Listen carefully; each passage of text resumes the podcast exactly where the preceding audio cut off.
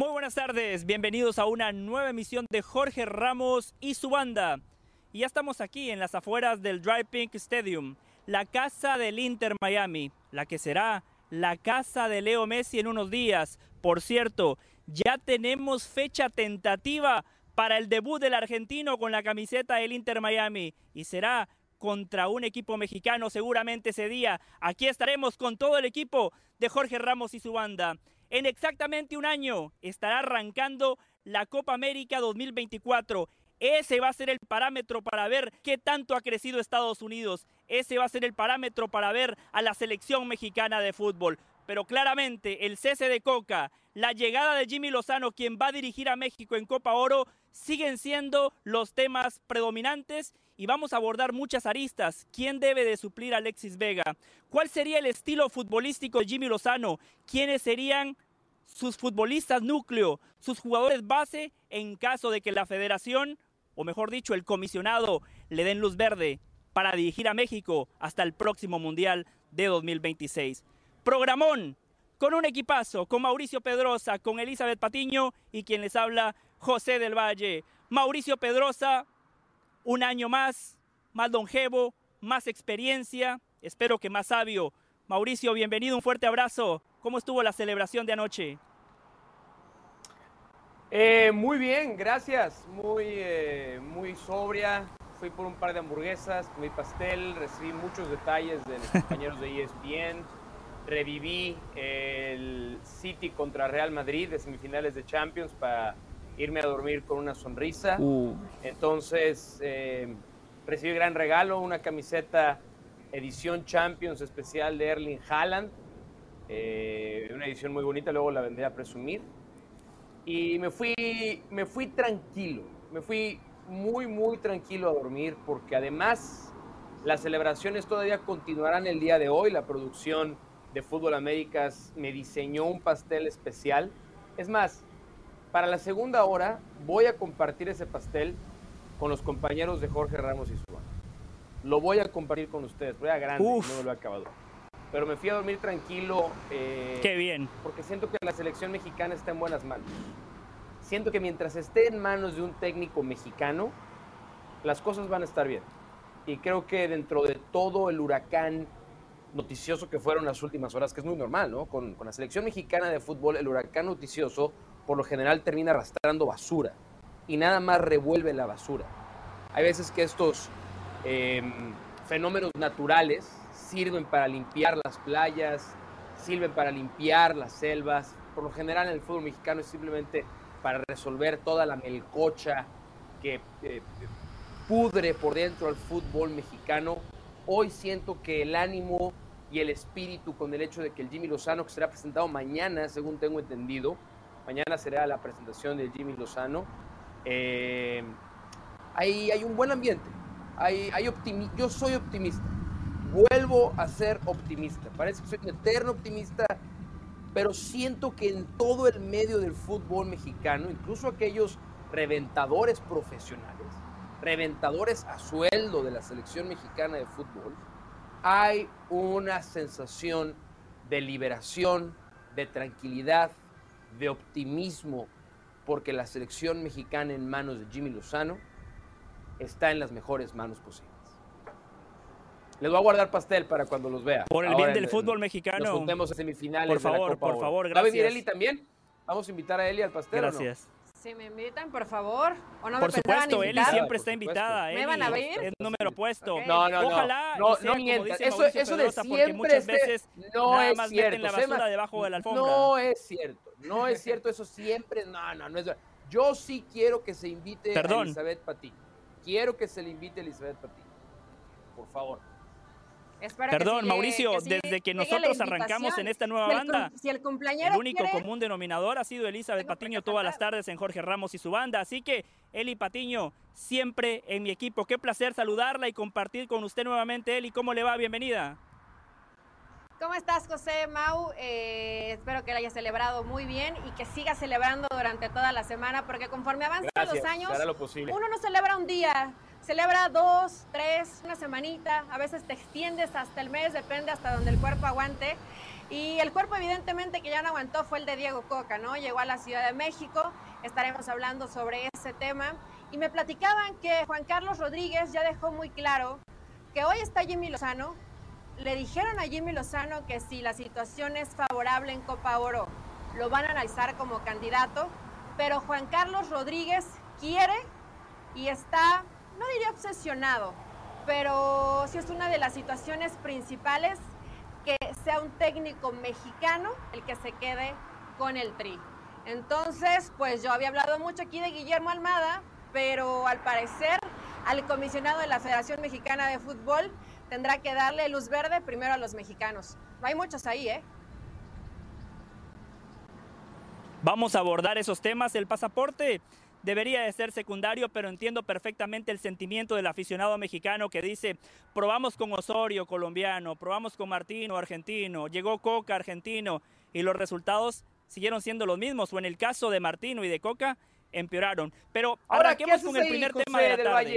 A ver, a ver, ah. pero, pero, pero tú tienes que explicarnos qué haces ahí. ¿Por qué no estás en uno de los estudios de Miami? ¿Por qué estás?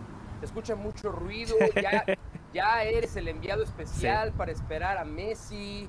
Eh, ¿qué, qué, qué, diablos haces ahí? ¿Por qué estás afuera de tu estudio? Tienes que explicarlo. Le cuento, le cuento, Mao Eli, y fundamentalmente a la gente. Hoy se juega la ronda preliminar de Copa Oro. Hoy vamos a conocer a los últimos tres clasificados para la Copa Oro 2023. Abróchese los cinturones, Mau. Le voy a decir la triple cartelera. Partidos que prometen muchísimas emociones. ¿eh? A primera hora, a primera hora, Guadalupe contra Guyana. Por cierto, a Guadalupe la dirige el histórico Jocelyn Anglomá. Seguramente ustedes lo recuerdan con la camiseta del Valencia y de la selección nacional de Francia. Jugó una Copa Oro como futbolista. De hecho, fue la mejor participación de Guadalupe en el torneo, llegando hasta semifinales. Y Mau, para usted que es actor, además de abogado y de gran periodista, Fíjese este dato, esto solo pasa en la CONCACAF, estas son las historias únicas que nos ofrece la Copa Oro y su ronda preliminar. Ted Lasso, una serie que ha hecho historia, una serie sumamente popular. ¿Se acuerdan del personaje de Armando? Armando, ¿cuál era Armando? No, no. Armando. Armando. Armando. ¿Cuál era Armando? Tiene que googlearlo. Armando. Bueno, Sam Cox, el capitán de Guyana, es Armando en Lazo. En un ratito, Armando, en un ratito, Cox estará jugando en la cancha donde yo estoy. A segunda hora, Martinica contra Puerto Rico y en el partido de fondo, ah, Guayana Francesa contra San Cristóbal y Nieves. Sí, Mao, él es Armando. Usted que está en el mundo de los actores, bueno, si quiere le puedo organizar una nota para pues que usted y Hércules lo tengan en o ahora sea, en buena onda, creo que creo que mi creo que mi actuación en Club de Cuervos duró más que la de Armando en Ted Lazo también, no, no, no, por favor. Sí. Y seguramente me pagaron más. Bueno. Seguro sí. Seguramente sí, seguramente sí. Por eso estamos aquí, Mau, porque... llegando los cheques de, los cheques de Club de Cuervos, eso es real. Gracias. Fantástico, me da muchísimo gusto por usted, Mauricio, se lo merece, se lo merece, gran actuación en Club de Cuervos. Por cierto, a mí eh, no me llegó ningún cheque por mi gran actuación en la serie de Chivas, donde utilizaron mis comentarios, mi imagen y no recibí un solo centavo. Seguramente necesito un buen representante como Mauricio te faltó Te faltó buena gente, eh, padrino. Ah, ah, te faltó buena gente, eso es todo. Te faltó buena eh. gente. Me faltó totalmente. Pero bueno, Mau, por eso estamos aquí en la casa del Inter Miami, donde hoy se definen los últimos tres clasificados a Copa Oro. Pero metámonos en el primer tema del día privilegiado. Lo soy, lo soy, Mauricio. Eh, tengo la fortuna de trabajar en lo que me gusta. Eh, ver partidos de fútbol, compartir con usted, con Elizabeth Patiño y con toda la gente. Soy un privilegiado. Diseñando Sí, sí, la verdad que soy un bendecido. Arranquemos con el primer tema del día. ¿Quién debería de ser el futbolista que supla la ausencia de Alexis Vega, quien lamentablemente tuvo que ser dado de baja por una lesión? Yo ya tengo un candidato, yo ya tengo un candidato, pero Elizabeth, para usted, ¿quién debería de suplir a Alexis Vega? Y no está tan sencillo. Bueno, es que la realidad es que Alexis Vega, ¿qué tanto te iba a aportar?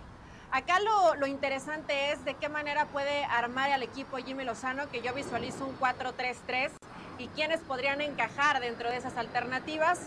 Probablemente Alvarado, probablemente Laines son los jugadores que podrían adaptarse a la posición, jugar bien por fuera, porque sabemos que los volantes que utilizan medio campo van a ir por dentro para poder tener tanto llegada por fuera como los que lleguen desde segunda línea. Entonces, me gustan alguno de estos dos, José. Tenía que decidirme solamente por uno, iría con Alvarado. Sí, perfecto. Mau, sobre los nombres que tiró Eli, eh, en, plena Copa del Mundo, eh, en un programa Los Maestros que dirigía Ricardo Peláez, donde por cierto hizo un gran trabajo, en Los Maestros hizo un gran trabajo como presentador, en Chivas Ah, como director deportivo, un desastre, pero como presentador la rompió. Eh, invitaron a Jimmy Lozano a ese programa y en un pizarrón, en la posición de extremo por izquierda, él puso a Alexis Vega, a Diego Laines y al Piojo Alvarado. Alexis Vega no está por lesión. Quedan justamente los dos nombres que propuso Eli Patiño, que justamente están dentro de la lista que había puesto Jimmy Lozano en el pizarrón. Para usted, Mauricio Pedrosa, ¿quién debería de ser el indicado para jugar en esa posición? Laines es el mejor de todas las opciones. Y es además el jugador que cuando se ha puesto la camiseta de la selección mexicana mejor se ha visto. Y lo de Diego Laines ha sido mala suerte. O sea, su talento es indiscutible. Es mucho mejor jugador que el Piojo Alvarado. Ya después tenemos que entrar a la conversación de momentos y situaciones y oportunidades. Diego Laines se fue a tratar de triunfar en Europa y no le fue bien. Pero se fue a tratar de triunfar en Europa. Yo no sé si alguna vez en su vida el Piojo Alvarado ha tenido la posibilidad de jugar en Europa. Bueno, alguna vez se puso la camiseta del Manchester bueno, Mau, City y tuvo como tres en entrenamientos y lo, y lo que sí le regresaron. da- que sí le da un buen nivel, Pero- pero, lo cierto es que no. Lainez tuvo, tuvo un torneo Bueno, pero Lainez es mejor de jugador, regular pero- malo, con- Sí, ¿Por sí, sí, sí, sí. Pero Lainez Es es mejor jugador indiscutiblemente mejor jugador que el Piojo Alvarado. A ver, el Diego Lainez No, tiene mejor regate, tiene mejor gambeta, tiene mejor conducción, tiene mejor definición, es mejor asistidor, eh, es mejor en, en espacio largo. Mm, Creo que Alvarado desarrolló un ida y vuelta esta temporada en Chivas que no tenía antes en su carrera, obligado, porque pues prefirieron a otros jugadores por fuera a él y después las situaciones y las circunstancias lo hicieron un jugador más completo. Pero yo sí creo que es, este, es, es, es muy obvio que Laines, eh, con el recorrido europeo que tiene, con la jerarquía que se ha ganado en selección mexicana, es una muy obvia, obvia, ¿eh? Una muy obvia decisión por encima del Piojo Alvarado. O sea, es hasta insultante No, presentar no, no, una comparación entre el Piojo Alvarado y Diego Lainez. Sí, sí, sí. es Chamaco agrandado. Es me no- refiero a Lainez, Es no ¿eh? saber de fútbol. Agrandado. preferir a Lainez que Piojo Alvarado es no saber de fútbol. madurado. Eso sí es No tiene lectura de juego. No, me hablaste de pero- pases, me hablaste de goles. ¿Qué viste de Laines en el torneo, Mauricio? ¿Qué, qué hizo de eso en el torneo Laines con Tigres? Nada de lo que mencionaste. Tuvo un buen partido. Un buen partido. Encara, hace la bicicleta, pierde la pelota, te genera contragolpes, no ayuda al equipo en la recuperación No. del balón, habitualmente un te agarra mal parado y en transición es termina análisis haciendo daño a su propio equipo, ¿no? Porque está, a ver, a lo mejor traes estadística que yo no vi y aquí sería muy bonito que la gente Me pudiera preocupa- verla, me preocupa que no lo hayas visto, y pudiera no entender hayas por qué. Lainez es la primera opción. No, yo sí lo vi. Me preocupa Porque que es mejor tú digas jugador. algo que a lo es que es mejor, no viste. Es claramente mejor, Mejor jugador. jugador, La ¿por qué? La ¿Por circunstancia. qué? Porque es más talentoso, tiene más talento. Porque, a ver, una Es cosa más es que se rápido haya que animado y Piojo haya ido a Alvarado, Europa. Pero, Más Mauricio, que el. Piojo Alvarado, es mejor asistidor que el Piojo Alvarado, es mejor definidor que el Piojo Alvarado. Asistidor. Y cuando se han puesto las camisetas de la que selección más mexicana de fútbol, en el fútbol mexicano. cuando se ha- porque es el que más intenta también. Cuando se han puesto las camisetas de la selección mexicana de fútbol, no hay ni comparación el impacto que ha tenido Diego Lainez, que cambiaba partidos en la era de Gerardo Martino, contra el Piojo Alvarado, que en su vida ha hecho algo con la selección. No nada más eso, no nada más eso. Cambió Si vamos con el Jimmy la Lozano, Copa del Mundo. el Jimmy Lozano, estoy seguro que en su mente ve mucho más, ve mucho más, y esto es subjetivo, pero ve mucho más potencial en el fútbol de Diego Lainez que en el de Piojo Alvarado. El Piojo Alvarado ya llegó a su techo, ya sabemos qué jugador es, ya no va a ser ni, ni mejor ni peor jugador. El Piojo Alvarado es un producto acabado. No estoy diciendo que sea acabado como jugador, pero estoy diciendo que ya no va, Terminado. o sea, ya es lo que es. Su techo ya lo alcanzó. el techo de Diego Lainez sigue siendo altísimo. Entonces, desde todos los ángulos, No, pero tiene un Mauricio, absoluto sentido llamar a Diego Lainez por encima del Piojo Alvarado. No. Me yo convence. estoy Digo, totalmente que con ¿Qué Patiño, final, quieren? ¿no? ¿Qué- En esa qué quieren? ¿Que comparación, piense como ustedes? hoy- No. No, no, No, y está no, perfecto. está- está perfecto, es totalmente respetable su opinión, pero, pero, pero podemos refutar su opinión. Si yo no estoy podemos pretendiendo cambiar la de ustedes, ¿eh? Usted habla de No estoy- condiciones. No, no, puedes refutar lo Mauricio- que se te pegue tu gana, pero, no me ver. vas a cambiar la opinión, lo más Perfecto. mínimo. Está bien, ¿no? Está perfecto. Usted ya opinó, déjeme decirle algo breve, ¿no? Usted Sí, habla no, de adelante, condiciones, usted habla de cualidades, de potencial, de un escenario hipotético y de un techo alto. Pero después la realidad es la siguiente. Diego Lainez, sí, hay que valorar que se animó de cruzar el charco, se cruzó el Atlántico, fue al Betis. Cuatro entrenadores distintos y nunca jugó. Cuando cuatro entrenadores no le dan la oportunidad a un futbolista es que claramente los cuatro llegaron a la misma conclusión. No tiene nivel para jugar. Lo prestaron al Braga, una liga de menor categoría, un equipo de UEFA Europa League, un equipo de la segunda línea del fútbol Ujú. portugués y tampoco Ujú. le alcanzó. Regresó a México Ujú. y en Tigres tampoco marcó la diferencia. Es más, qué bueno que Pues llegó no, porque Siboldi, no lo dejaron Siboldi jugar. sí le dio la oportunidad de jugar. y en la liguilla, salvo un partido, no marcó la diferencia. El que se puso el equipo al hombro fue Córdoba. Por eso, Mauricio, momento.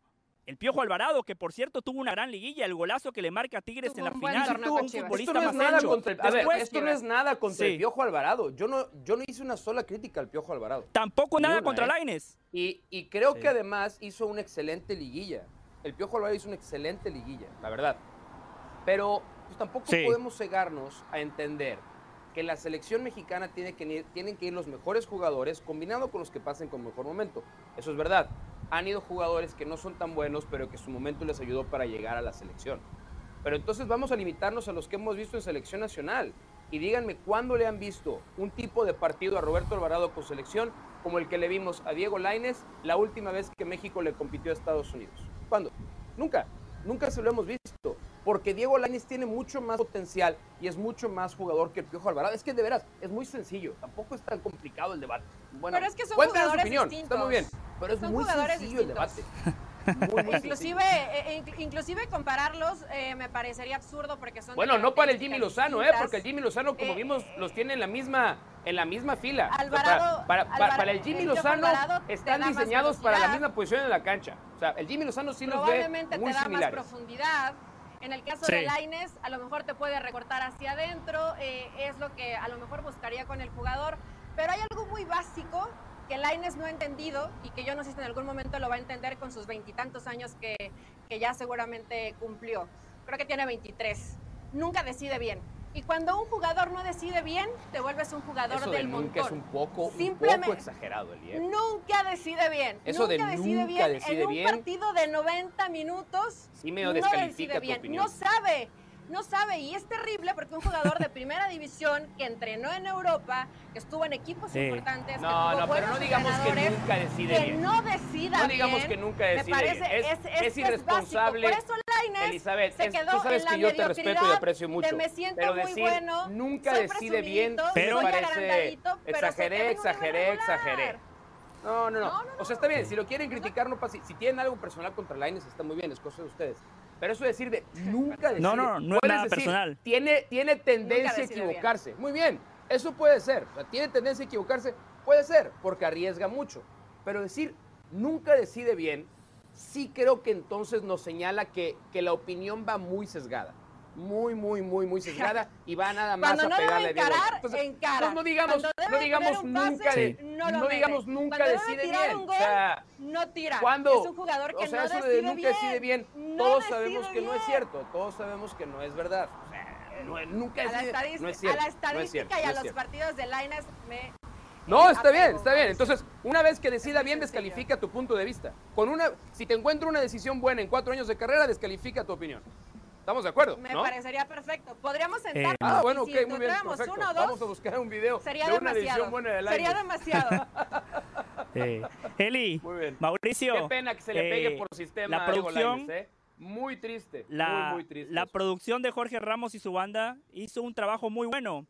Rescató lo que hizo Jimmy Lozano o lo que dijo Jimmy Lozano en ese programa de los maestros. Y vamos a repasar cuando Jimmy Lozano puso en un pizarrón los que para él Ah, serían los futbolistas convocables de cara al proceso de 2026. Ahora Jimmy Lozano va a dirigir la Copa Oro. Lamentablemente él no puede dar la convocatoria porque México ya dio la prelista y de esa prelista tiene que salir la convocatoria final. Pero repasemos los nombres que ponía Jimmy Lozano en el pizarrón. En la portería, Acevedo, Malagón y Jurado. De estos tres, el único que está es Malagón, pero creo que Jimmy Lozano va a poner a Guillermo Ochoa, le va a respetar la jerarquía y la experiencia. Los laterales por derecha, Jorge Sánchez, Kevin Álvarez y Emilio Lara. Emilio Lara se ha quedado en el último torneo con el América, pasó a ser suplente. Centrales por derecha, Montes, Sepúlveda y Reyes. Tiene a Montes y a Reyes en esta convocatoria. Centrales por izquierda, Johan Vázquez, Angulo y Chiquete Orozco. Tiene a Johan Vázquez. Por izquierda, como lateral, tiene a Campos y Arteaga. Bueno, Arteaga está en esta convocatoria y va a pelear con Jesús Gallardo, que me parece que fue uno de los pocos futbolistas que jugó más o menos bien en esta Nations League. Fue el que marcó el gol contra Panamá. En la mitad de la cancha, como volante de contención, Edson Álvarez, Esquivel y Aguirre. Interiores por derecha, Charlie Rodríguez, Marcelo Flores, el Nene Beltrán. Interiores por izquierda, Luis Chávez, Córdoba, Marcel Ruiz y Eric Sánchez. Por derecha, como extremos, el Chucky Lozano, que no está por lesión, Antuna, que sí está, y Sendejas, que se declinó por Estados Unidos. Cuando Jimmy Lozano hizo este ejercicio, Sendejas todavía era elegible para jugar con la Selección Nacional de México. Por izquierda, Alexis Vega, Diego Lainez y Roberto Alvarado. Este tema lo acabamos de discutir. Y como centro delantero tiene a Santi Jiménez, a JJ Macías y a Santi Muñoz. No incluyó a Henry Martín, quien fue uno de sus refuerzos en los Juegos Olímpicos, donde Jimmy Lozano y la selección mexicana terminaron ganando la medalla de bronce. Mauricio, con estos nombres, Mm. con la característica de estos futbolistas que acabamos de mencionar, ¿cuál sería entonces la propuesta de Jimmy Lozano? No, la propuesta de Jimmy Lozano ya la conocemos. O sea, es la misma con la que jugó en los Juegos Olímpicos. Es decir, no, no, no necesitamos ver este pizarrón para saber la intención de Lozano. Pasa que mucha gente que hoy le ha pegado porque no le fue bien en Querétaro y no le fue, no le fue bien a Necaxa. Es, es muy difícil que alguien le hubiera ido Bueno, bien en a Querétaro y ganó un Necaxa, y título. la verdad es que a, y la verdad es que a, a- a Jimmy Lozano, este, pues yo sí creo que hay que reconocerle que por lo menos siempre se casó con un estilo y con una intención de juego y eso, eso tiene mucho mérito. Y es lo que vimos en la selección de los Juegos, los Juegos Olímpicos. Dos hombres por fuera, muy habilidosos, que desborden. Eh, hay veces que jugaba con futbolistas a pie cambiado, hay veces que jugaba con los extremos a pierna natural. Eso sí creo que dice mucho por el tipo de interiores que tiene México. Pero realmente no hay, no hay un mayor, una mayor sorpresa ni, quiere reinventar la rueda. Es decir, juega con la intención y con el estilo que quería jugar Gerardo Martino y con el que suelen jugar las selecciones mexicanas de fútbol. Buen medio de contención, dos interiores de ida y vuelta, de buen trato de pelota, buenos asistidores, llegadores, eh, dos extremos que sean capaces de no nada más abrir la cancha, sino llegar a la línea de fondo. Y el 9 dependerá pues, de quién tenga mucho más gol. Yo entiendo que no esté Henry Martín porque creo que nadie de nosotros cree que Henry Martín vaya a ser el centro delantero de México en la Copa del Mundo del 2026. Si nada raro pasa, si nada raro Yo no pasa, lo descarto. tiene que ser Santi Jiménez. Pues sí, no lo descarto, porque después está JJ Macías, a quien desafortunadamente probablemente la carrera pues no se le ha acabado, Claro. pero tampoco va a llegar mucho más lejos. Y el otro, si no me equivoco, creo que era el Mudo Aguirre, al que tenía ahí. Y el Mudo Aguirre, pues lo quisieron mandar a Cruz Azul, Cruz Azul dijo que no, que está mal espalda.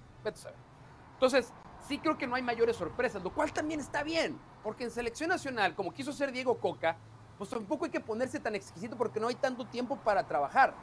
Entonces, por eso creo que la selección está, está en buenas manos. Pero ¿a qué jugaría? A lo que suelen jugar las selecciones mexicanas de fútbol. No hay muchos secretos tampoco.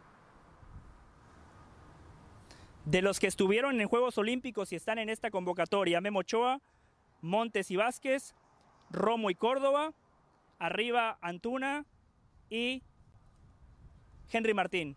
una buena base. Eli, tomando en cuenta los nombres que acabamos de repasar, los comentarios de Mauricio, misma pregunta para usted, ¿cuál debería ser la propuesta de Jimmy Lozano? Porque el sistema siempre está supeditado a las características de los futbolistas. Sí, digo, decidiendo el 11, probablemente me imagino que ir por, por la gente que él conoce y que tiene experiencia. Montes y Johan, si es que se queda, si es que se queda Johan Vázquez porque se quiere ir. Por derecha, seguramente Jorge Sánchez. Por izquierda estaría jugando Arteaga. En medio campo, eh, como cinco, estaría Edson Álvarez. Me imagino que los interiores apostará por los del Pachuca, que son Chávez y Sánchez. Eh, por derecha, Antuna. Por izquierda, yo elegiría al Piojo Alvarado. Ahí no sé cuál sea la duda que tenga que despejar Jimmy Lozano. Y en punta Santi Jiménez no es tan difícil. Con Edson tienes eh, la posibilidad que lo hace en Europa, puedes salir jugando. Si de pronto te presionan alto, puedes saltar la línea, buscar la segunda jugada. En fin, eh, creo que son alternativas en las que definitivamente tiene que intentar México generar un poco más de fútbol, porque más allá del desastre que hemos visto y que varios de ellos no están en su mejor momento, le cuesta generar fútbol a la selección mexicana, le cuesta asociarse, le cuesta que estos se encuentren en la cancha. Veremos, ellos pidieron al Tanto Ochoa como Edson Álvarez se sentaron con la bomba Rodríguez y le dijeron, Jimmy es el ideal, Jimmy es el candidato, ya lo conocemos, a todos nos cae muy bien, es muy buena gente y futbolísticamente nos adaptamos a esa idea porque además es la idea que ya venía trabajando Gerardo Martino. Entonces, si los jugadores lo pidieron, me imagino que las cosas hasta cierto punto pueden mejorar. Sí, yo con estos nombres y con la propuesta de Jimmy espero laterales que constantemente se proyecten al ataque, un equipo que trate de salir jugando desde atrás, una salida pulcra, darle muchísimo protagonismo a los interiores para que pisen el área contraria, para que rompan líneas y aparezcan en el área del equipo rival, jugar con extremos bien abiertos porque en Copa Oro los equipos contrarios a México se le encierran y prácticamente le terminan defendiendo con 11 jugadores por detrás de la línea de la pelota en un espacio de 20 metros. Vamos a hacer la pausa. Al volver tenemos que hablar de la llegada de Diego Coca porque el técnico argentino regresó a México, pero con una cuenta de banco sumamente rica. Hacemos la pausa. Esto es Jorge Ramos y su banda.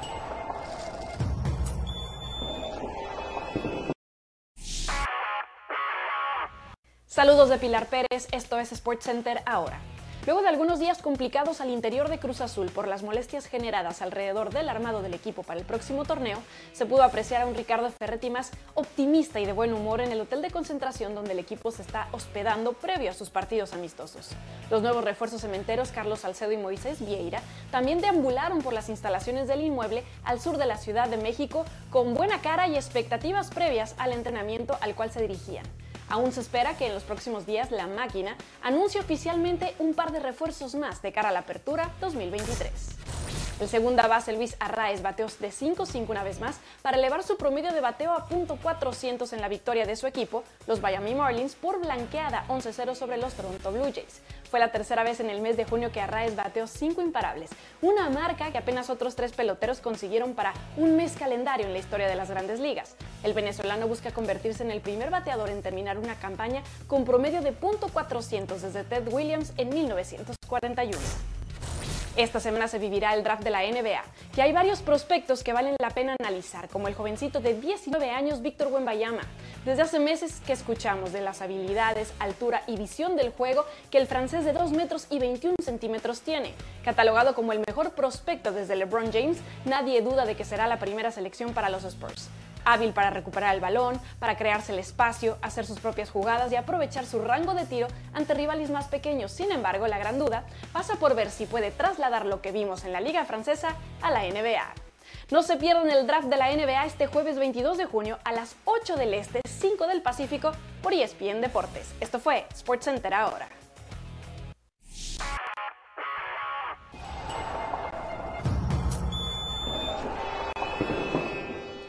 Estamos de regreso en Jorge Ramos y su banda y así regresaba Diego Coca a Ciudad de México. Siete partidos dirigió el técnico argentino, saldo de tres victorias, tres empates, una sola derrota, pero fue una derrota muy dolorosa en semifinales de la Nations League contra el rival de todas las horas y encima perdiendo 3 a 0 y siendo superado claramente. Esto dijo Diego Coca en su llegada a Ciudad de México. Miren muchachos, yo ya hablé, ya dije todo lo que tenía que decir. Eh, no me tienen que hablar a mí, preguntar a mí, le tienen que preguntar a la gente que decidió. Yo hice todo lo que pude y no me dejaron seguir. Así que hablen con la gente que tienen que hablar y yo me voy a ir a mi casa con mi familia. Gracias, adiós. Hablen con la gente que tienen que hablar. Tiene razón, ahora es momento de preguntarle a los directivos, aunque bueno, ayer el comisionado Juan Carlos La Bomba Rodríguez explicó los porqués, los motivos eh, del por qué terminan tomando esta decisión tan importante, cesar a Diego Coca luego de siete partidos, darle la oportunidad a Jimmy Lozano. Coca declaró muy poco, Mau, Eli, y hay un motivo, hay un motivo legal, la indemnización. Le han dado 5 millones de dólares a Diego Coca por rescindirle el contrato de manera unilateral y generalmente siempre hay cláusulas donde los entrenadores no pueden despotricar, donde no pueden criticar, porque si lo hacen puede ser que ese monto de 5 millones de dólares se reduzca y seguramente los abogados le dijeron a Diego Coca, cuida tus palabras y por eso se limitó a decir lo que acabamos de escuchar. Mauricio, ¿Usted esperaba que Diego Coca dijera algo más, que explicara sus razones, que dijera sus verdades? Porque la gente de la federación decía, Diego Coca ya habló. Sí, habló en conferencia de prensa, cuando todavía no lo habían echado. Habló cuando le acababan de ganar a Panamá. Después sí, le dio una entrevista a David Medrano Félix de TV Azteca, pero muy corta. Era la oportunidad, Mauricio, para que Coca aprovechara la plataforma, para que atendiera a los cientos de periodistas que lo esperaban en Ciudad de México. Bueno, cuando habló con la gente de TV Azteca ya estaba despedido. Ya, ya, le habían dicho que ya no, ya no era el técnico de la selección. Entonces, yo no sé. Sí, pero no en conferencia. Que, digas... que, la federación decía, eh, él ya dio una conferencia de prensa. No, pero yo digo después de ser despedido, porque cuando dio la conferencia eh, todavía era el entrenador. Pero después de ser despedido sí se sentó a hablar claro, con, por eso. Medrano y alguien más. Entonces, eh, sí. Pues, a ver, es, complicado esa parte porque, pues sí, es verdad, no sabemos si al, no sabemos si ya estaba firmado el finiquito. No lo creo. Y dentro del el finiquito del contrato, pues sí, muchas veces se establecen códigos y cláusulas de confidencialidad que le impiden a, una de las partes hablar del tema o por lo menos revelar algunos detalles. No creo que sea el caso tampoco, porque pues ¿qué, qué, qué hay que esconder? O sea, ¿qué más nos puede decir Diego Coca? Echarle la culpa a los jugadores. ¿Qué más puede aducir Diego Coca? Que no, que él hubiera querido tener al equipo A desde los partidos en Mazatlán y San Diego y que los jugadores quisieron tomarse las vacaciones, que le impusieron que tenía que jugar todo el equipo la Copa Oro y no nada más Nations League y por lo tanto tenía que darles más días de vacaciones antes de la concentración. O sea, a ver, ¿Qué cosas nos interesa saber de Diego Coca? Si hoy, si en, esto, si en este momento tuviéramos a Diego Coca, ¿cuál sería la primera pregunta que le haríamos? ¿Para qué queremos seguir escuchando cosas que a lo mejor ya nos dijo? Y si podría hablar con menos Yo tengo algunas preguntas, con menos tapujos o menos eh, sin, sin ninguna clase de prevención por ser el técnico de la selección. ¿Mandé? Sí. Mau, yo le preguntaría, por ejemplo, se ha hablado mucho de la logística, que todos la hemos criticado.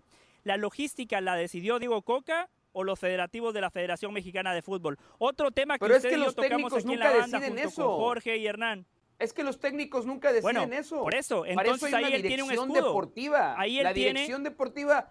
Pero ese, a ver, pero es que ese, ese tema yo no creo que sea tan importante porque esa es más bien una queja de los jugadores, no con Coca, sino es una queja de los jugadores pues con Duilio Davino, Ibar Cisniega o la gente de antes.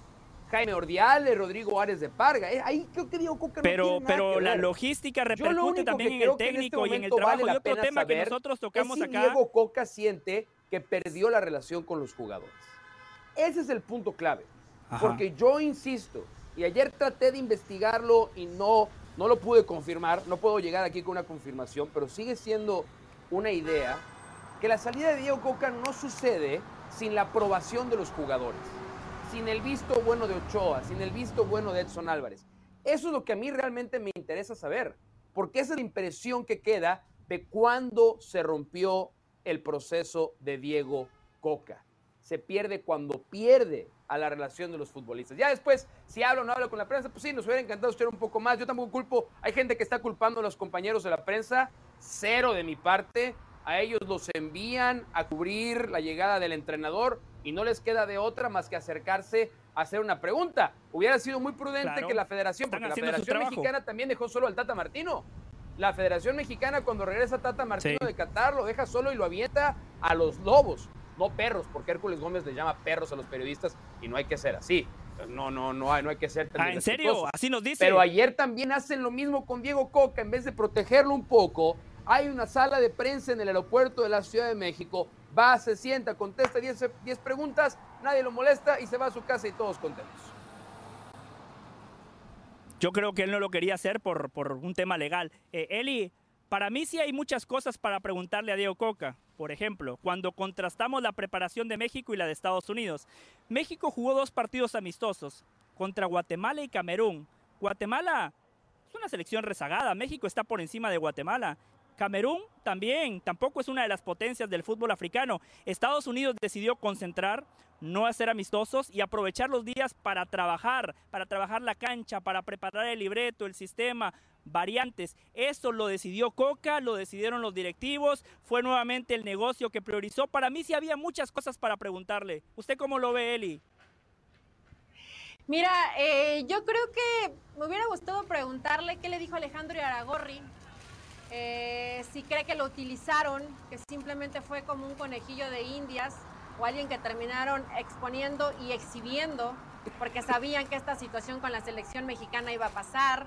Eh, si hubo algún respaldo o algún acercamiento de algún jugador de profe, las cosas no están saliendo, pero estamos con usted, o lo que decía Mau, ¿no? Todo lo contrario de que el jugador de frente le dijera, profe, lo sentimos, pero no estamos entendiendo la forma en lo que trabaja. Nada más, José, lo- la forma en cómo te imponen cosas dentro de la Federación Mexicana de Fútbol ya la conocemos, le ha pasado a, todos los entrenadores, creo que tampoco Diego Coca nos va a decir demasiadas sorpresas o situaciones que no hayamos visto ya con algunos otros técnicos dentro de la selección mexicana. Hubo un periodista eh, en la primera parte donde, o reportero, en la primera parte donde llega Diego Coca y le grita cobarde. Yo creo que los que fueron a hacer su chamba y hay chacaleo y hay empujones y está bien, es válido. Pero gritarle cobarde a Diego Coca. Dice, eh, dice no que fue un el nombre- aficionado, no- ¿eh? No el nombre. Eso, eso dice que no fue un periodista, sino que era un aficionado Hay- que estaba ahí y que aprovechó para colarse para, para, para gritarle levanta- cosas. Eso, levanta eso me el- dijo alguien levanta de los que estaba ahí atrás. Mira, ahí va, ahí va atrás Ibar sí, Cisniega. Ibar Cisniega, el Ahí que va. corrió a Diego Coca, iba caminando ahí El atrás con dijo. él. O sea, ya sabían que, que iba a llegar y ya sabían que eso iba a pasar. Sí lo pudieron haber hecho un poco más ordenado, pero eso no es culpa de los compañeros de la prensa. Ellos fueron Bueno, él a se lo comunicó. Quien lo pues echó fue la bomba Y por Rodríguez, lo ¿no? menos ¿no? lo dejaron. No, no, no, no, no. No, no, no, no, no, no lo echó la bomba. No, no, no, no, no, no, no. El Cisniega. propio Diego Coca dijo que quien habló con él fue Ibar Cisniega. La Coca, la Coca. Por eso la- se lo comunicó, La bomba pero no tomó la decisión. corrió. Pues yo creo que sí hace diferencia. Yo sí creo que hace diferencia. Y no nos olvidemos que Mm, Ibar no. Cisniega tiene trabajando 30 años. 30 años con la bomba. Y muchas de las grandes decisiones que ha tomado en su carrera en muchos negocios van primero, van primero bien de la mano con el conocimiento deportivo de Ibar Cisniega. No nos olvidemos que este es el primer trabajo en un rubro deportivo, no en televisión y medios, un rubro deportivo que tiene Juan Carlos Rodríguez. Nunca había tenido un trabajo de estos. Ibar Cisniega ha sido un directivo deportivo de 30 años. Fue parte incluso del famoso Consejo de Chivas. Yo no, a mí no me sorprendería en lo absoluto si, la, si el primer paso pero para despedir cosa. a Diego Coca lo dio Ibar Cisniega, al grado del que va y habla con Diego Coca, no es Juan Carlos Rodríguez, es Ibar Cisniega. Mauricio, solo una cosa. En el video que escuchamos ayer del comisionado Juan Carlos Rodríguez, él dice textualmente, yo tomé la decisión. Pues sí, ¿qué Asume liderazgo y él fue quien le Me comunicó. tomaron la Por eso, decisión. pero, pero yo le ¿qué va a creo. Yo sí creo, yo sí Ah, creo bueno, que pues él tomó la decisión. Yo sí creo que él tomó la decisión. ¿Tú le, tú le crees ¿sabes todo lo que te dicen los federativos? meta se lo ¿Tú comunican crees, a Coca. ¿tú, crees, ¿Tú crees el No, 100% no, no, de no la cosa que dicen los no federativos? todo. No. Ah, me tranquilizas. No ¿Sabes, todo, ¿Sabes qué, no José todo. y Mau? A mí me, No, me no todo, platicaron no todo. que no solamente que no solamente Cisniega, el hombre con el que se está apoyando en temas de, estrictamente deportivos, eh, Juan Carlos Sí. Rodríguez. Creo que también hay llamaditas, entre ellas con Sí, Javier Aguirre. sí. Oye, ¿tú cómo ves? Sí, ¿Cómo ves al equipo? ¿Qué le está fallando? eso es Porque cierto. evidentemente Eso es cierto. la bomba, la bomba entiende que él de fútbol probablemente no va a aportar mucho, entonces necesita rodearse de gente que le entienda bien al fútbol y que desde ahí un análisis muy clarito, muy exacto para poder tomar decisiones. Y me parece perfecto, ¿eh? Porque hay directivos Claro. que toman decisiones pero que no saben de qué van a tomar la decisión. Entonces, si se rodea de gente que conoce el medio, que sabe y que te puede analizar un partido de fútbol o lo que Oigan. estaba haciendo la selección, a mí me parece perfecto. Los que sí no, los que sí no tuvieron vergüenza fueron los que, porque aparte para muy mala suerte, llegó, llegó eh, John de Luisa como 20 minutos después que Diego Coca al aeropuerto. Y Y Mohamed el también. mismo grupo de periodistas al cazarlo, a darse cuenta, fueron a increpar a John de Luisa para preguntarle qué pensaba. Y John de Luisa Pobre. dice, me parece una falta Le de respeto que me sigan mojado". preguntando cuando yo ya no estoy ahí. Si John de Luisa no daba la cara cuando era presidente, o sea, yo sí le reconozco a Juan Carlos Rodríguez haber hecho el video. O sea, eso sí se lo reconozco, haberle puesto el pecho a las balas y decir, yo, yo, me pareció muy bien, fabuloso. Categoría, ejecutivo, mando, poder, excelente. Me pareció que el video pinta muy bien. El video está hecho para los aficionados, ¿no? Para que lo compren como lo compró José del Valle. Eh, es en apariencia, es la forma, no es el fondo. De fondo Usted no está le todo lo que ha contado correctamente Elizabeth Patiño, tiene toda la razón. Pero John de Luisa ni daba la cara. John de Luisa no era capaz de sentarse a hacer un video de ese tipo, pues porque sacatito para el conejo, pero sí fue muy gracioso, muy gracioso verlo llegar ayer al aeropuerto y decir, ya, déjenme en paz, ya no estoy ahí, no me falte respeto. Bueno, pero Yo, llegó en yo su solo gestión. espero que Coca, Genial, que genial, Coca genial. No vaya a hacer lo que hizo Gerardo Martino. Yo espero que Coca sí le dé la cara al periodismo mexicano, porque él dirigió a la selección mexicana de fútbol. A él le acaban de dar 5 millones de dólares por la rescisión de contrato. Espero que sí responda a las preguntas de los colegas mexicanos, no como lo hizo el Tata Martino. Termina la Copa del Mundo, regresa a México, no habló con nadie y en Argentina Hace poco habló con The Athletic y empezó a hablar de la selección mexicana de fútbol. Me parece que sí hay que tener un poquito de respeto, hay que tener valor, dar la cara, pero darle la cara al periodismo mexicano, porque es la selección mexicana y la selección mexicana José, también es de los Coca no va a periodistas hablar, mexicanos. no va a hablar mal Vamos a hacer la pausa. mexicano, no va a hablar mal de los directivos. ¿Por qué? Porque va a regresar a dirigir a México. Y porque tiene ahí apoyo a Alejandro Aragorri, que en algún momento o le da a Santos o le da a. Atlas. Tú tranquilo. Y a Bragarnik, por supuesto, que ese siempre consigue equipo en, en algún momento. Entonces, ¿para qué hable mal? Bueno, pero en Yo un mundo ideal, no. Eli, Eso no va a pasar. En un mundo ideal, bueno, pero está muy lejos Yo de sí quiero que dé la cara y que no haga lo que hizo Martino, que fue a Argentina a refugiarse y allá sí habla con los medios de comunicación y no le dio la cara a los colegas mexicanos. Vamos a hacer la pausa. Esto es Jorge Ramos y su banda. Tenemos muchos temas para tocar. ¿Cuándo debuta Leo Messi? Estamos a un año de Copa América. ¿Qué tanto han crecido las selecciones de la CONCACAF? Lo debatimos, lo analizamos con Mauricio Pedrosa, con Elizabeth Patiño y quien les habla José del Valle.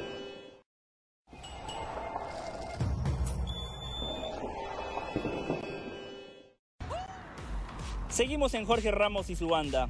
Ayer se anunció la salida de Diego Coca como director técnico de la selección mexicana de fútbol. En su lugar ha llegado Jimmy Lozano, quien va a dirigir de manera interina al Tri en la Copa Oro. Pero le queremos preguntar a usted, ¿quién debería de ser el DT permanente del Tri? Raúl dice, yo creo que Rafa Márquez puede. De todos modos, no pasa nada si traen a uno con renombre y experiencia. Bueno, Raúl, Rafa Márquez tiene un nombre importante, no tiene experiencia. A mí me gusta Rafa a futuro, no para este proceso. Hugo dice, yo quiero a Gareca o a Ambriz. Si es mexicano, Ambriz. La opción de Ricardo Gareca me encanta. Un entrenador eh, que hizo las cosas muy bien con Perú, que le devolvió el protagonismo perdido a la selección incaica, pero que en el último proceso ya no le alcanzó para seguir evolucionando. Y Nacho Ambriz de los entrenadores mexicanos me parece que es uno de los más capaces.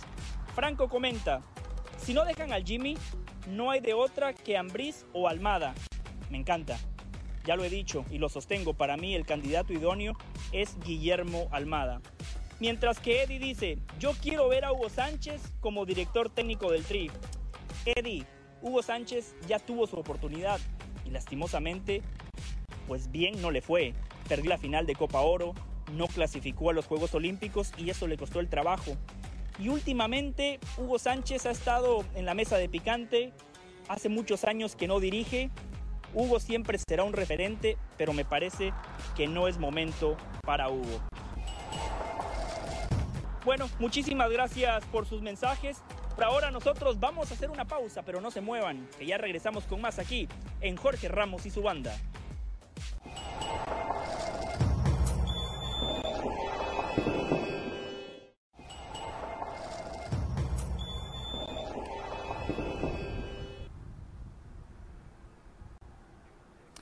Estamos de regreso en Jorge Ramos y su banda. Estamos iniciando la segunda hora junto a Mauricio Pedrosa, Elizabeth Patiño y José del Valle. Hoy con línea de tres. Somos un equipo flexible de lo táctico. Jugamos con línea de cuatro, pero perfectamente lo podemos hacer ¿Qué le pasó con a Toño. Valle? Se Hoy la Comebol fue- dio fue a conocer para él, eh, le dio frío, eh, no aguantó la presión, eh, la Y- exhibida que le puso Elizabeth Patiño en temas futbolísticos lo humilló, no, no, era, era como Johan Vázquez, fue como Johan Vázquez, Toño Valle.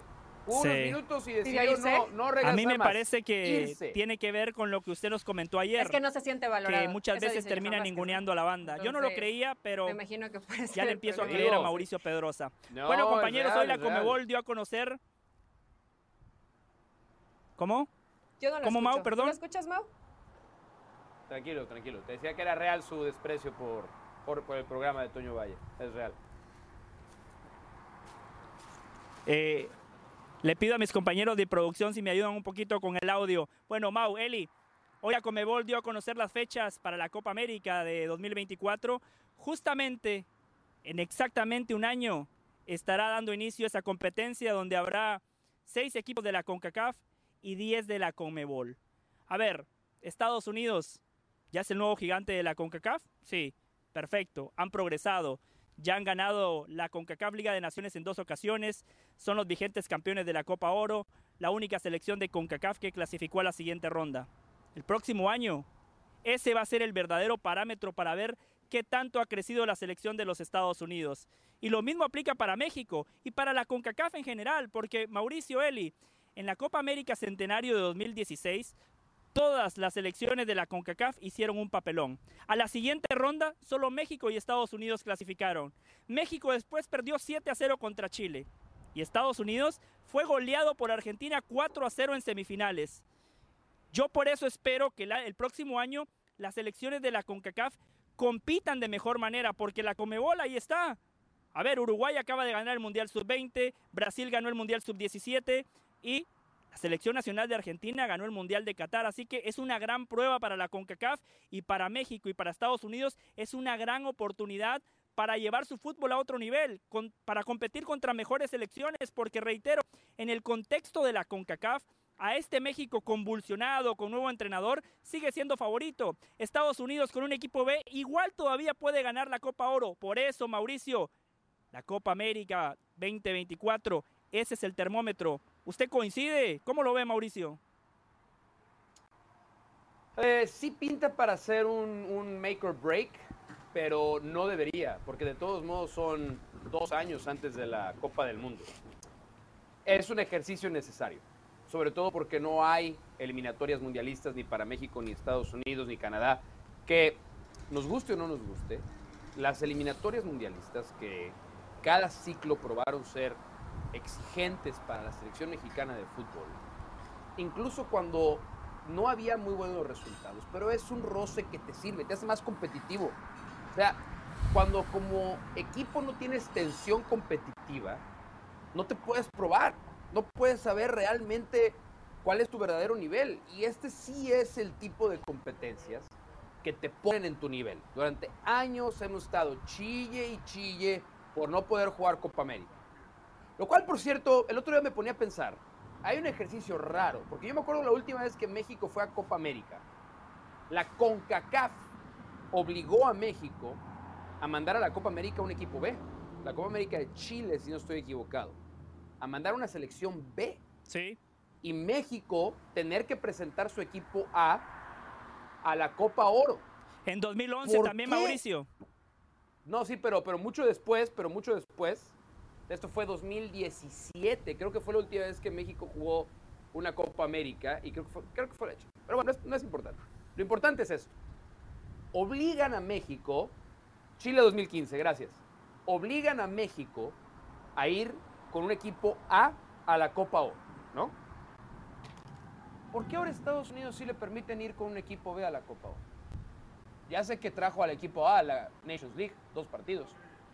¿Por qué a México entonces que lo privaron de ir a la Copa América con su mejor equipo? Porque CONCACAF dijo, ni más, vienes a jugar mi Copa Oro con tu equipo A. Y nada de hacerte menso, ¿eh? Nada de hacerte menso, porque te sanciono.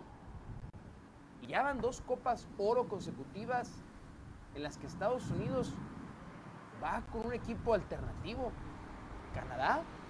Ahora Canadá también se va a dar el lujo de no mandar a sus figuras.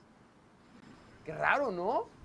Se hace muy, muy raro, muy, muy, muy, muy raro que México haya quedado desnudado. Bueno, sabemos que tristemente México, a pes- a pesar de tener el dominio económico de la zona, pero no tiene el poder político, porque hasta para eso son malos los directivos. Tienen la lana, pero no pueden ejercer la lana. Ridículo, absurdo. Así es que, dicho lo cual, gracias por permitirme mi rant Sí. sobre este tema, porque me lo tenía guardado de un par de días. Eh, sí va a ser Sí, un sí, sí. termómetro De hecho, Mau, ese tema Sí. lo hemos tocado aquí en Jorge Ramos y su banda. Coincido Ah, plenamente sí, con usted. híjole, tal vez fue el único día que no vi el programa. claro. Tal vez habrá sido ese único día que me lo perdí. No, pero lo hemos venido lo diciendo desde hace Probablemente. desde hace varias semanas, Pues por Mauricio. eso, es más, hoy sí. en la, Ah, hoy en pues la a lo mejor reunión de los dos, producción tres lo hablamos en el con los año que me lo productores, lo perdí fue el teníamos día en que el tocaron el tema. Sí. Ya, ya acabé. ¿Ya acabó? ¿Ya acabaste? De- del, Ya, ya. Del, del- del primer tema, no, perdón, es que no escuchaba, la verdad no, no los escuchaba. Nada más les quería decir lo siguiente, del primer tema Ah, que ponía o sea, Mauricio so- sobre la mesa, se me hace sumamente interesante. este. Antes México tenía termómetros, antes México tenía parámetros para medir su fútbol. Por ejemplo, tenía una Copa América, tenía una Copa Confederaciones.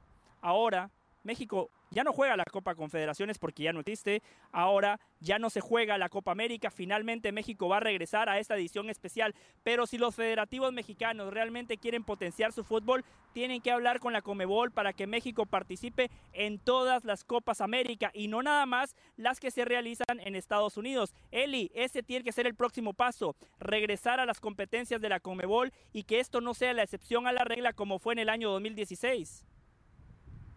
Es que eso es el escenario ideal y espero a mí sí me hagas caso, José, y no digas, ok, gracias por tu opinión, pero no ¿Viste te voy a cómo estar me dio el escuchando", avión?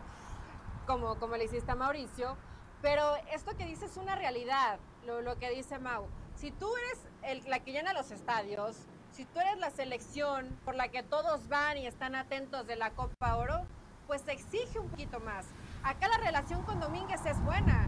No hay, no hay problemas para ir, a- para ir y participar a la Copa América. Aquí realmente es que la CONCACAF, no sé si mi palabra es un poco exagerada, pero te tiene acaparado, secuestrado y no te da esa posibilidad de ir y competir, porque además hoy el tema económico también es muy interesante en la Copa América.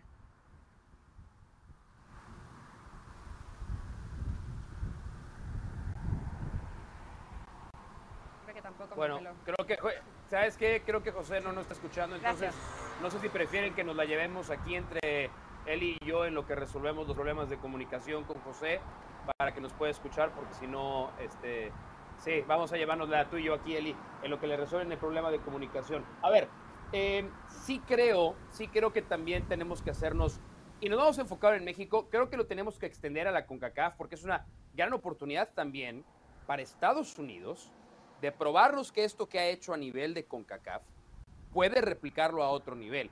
El gran, el gran dardo a Greg Berhalter eran sus resultados fuera de la CONCACAF, en amistosos y en la Copa del Mundo, y no eran nada buenos.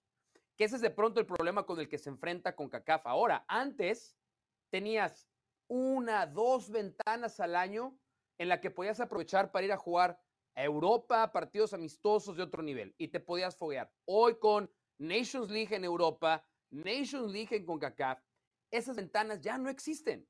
Qué bueno que existió el, el poder de negociación para traer nuevamente la capacidad de jugar una Copa América. Pero Eli, la Copa América, que pensamos que iba a ser ese gran escenario para catapultar en la Copa América Centenario a la selección mexicana de fútbol en 2017, terminó por ser el Waterloo de Juan Carlos Osorio. Es decir, a partir de ahí, Eli, empezó el declive del proceso de Juan Carlos Osorio, que fue un año grosero hasta la Copa del Mundo. Entonces, yo no sé si es una muy buena noticia, pero que puede tener muy malas consecuencias, y este es el escenario más negativo, obviamente. Pero ese escenario más negativo puede tener unas consecuencias durísimas a dos años de que organices la Copa del Mundo. Sí, pero también te ubica en tu realidad y te hace poner los pies bien sobre la tierra, por supuesto. Si recordamos lo más reciente con Juan Carlos Osorio y el 7-0, hacía tambalear el proceso. Muchos pidieron que en ese momento saliera el técnico. Pero yo creo que deben entender, Mau, que una Argentina, un Brasil, hoy un Uruguay dirigido de la mano de, de Marcelo Bielsa, eh, pues evidentemente hay distancias. Son selecciones que compiten dentro de un primer nivel y el Uruguay a lo mejor lo pondría un poquito más abajo, pero son los que van en búsqueda de llegar a una, Uy, una semifinal. No lo digas en este programa final, porque no vas a regresar. O llevarse a la Copa del Mundo. Tengo, tengo que aprovechar que no está Jorge Ramos. Entonces, no, bien, le veo, no le veo nin- ninguna parte negativa, porque te ubica en tu realidad, porque te foguea, porque te demuestra en dónde realmente estás parado y llegas con una mayor claridad para la Copa del Mundo.